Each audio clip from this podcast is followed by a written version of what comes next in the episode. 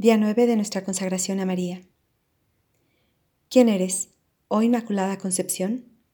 Primera parte.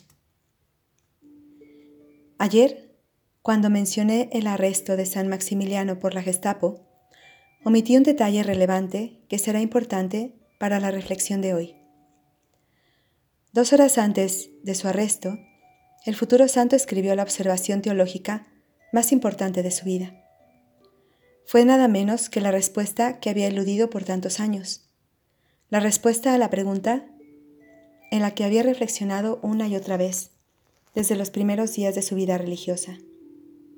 ¿Quién eres, oh Inmaculada Concepción? En la reflexión de hoy empezaremos a interpretar este documento excepcional.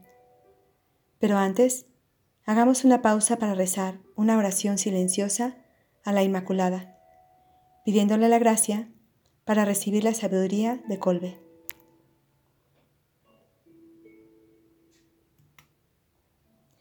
El documento comienza así. Inmaculada Concepción. Estas palabras salieron de la boca de la Inmaculada misma. Por eso deben indicar con la máxima precisión y en lo esencial quién es ella. ¿Quién eres, oh Inmaculada Concepción? Buena pregunta, pero todavía sin respuesta. A continuación, Colbe señala un punto clave. En las apariciones en Lourdes, María no se identificó a Bernardita como concebida sin pecado, sino que declaró, yo soy la Inmaculada Concepción. Esto parece ser un problema. Después de todo, María fue concebida inmaculadamente.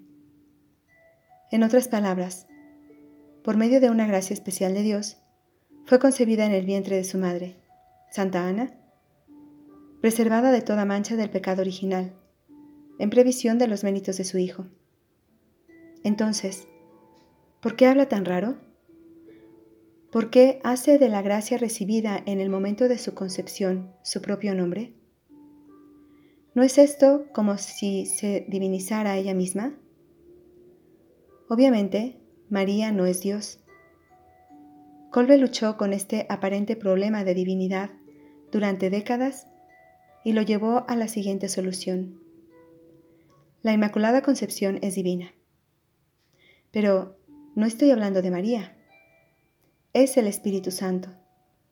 En otras palabras, Colbe creyó que hay dos Inmaculadas Concepciones, María y el Espíritu Santo.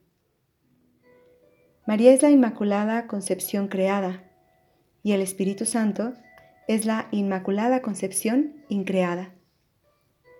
En otras palabras, antes de que hubiera la Inmaculada Concepción creada, es decir, María, existe desde toda la eternidad la Inmaculada Concepción increada, el único que desde toda la eternidad procede de Dios Padre y de Dios Hijo como una concepción increada de amor, y es el prototipo de cualquier concepción de vida en el universo. Entonces, el Padre genera, el Hijo es generado, el Espíritu Santo procede, y esta es su esencia, por la cual se distinguen el uno del otro.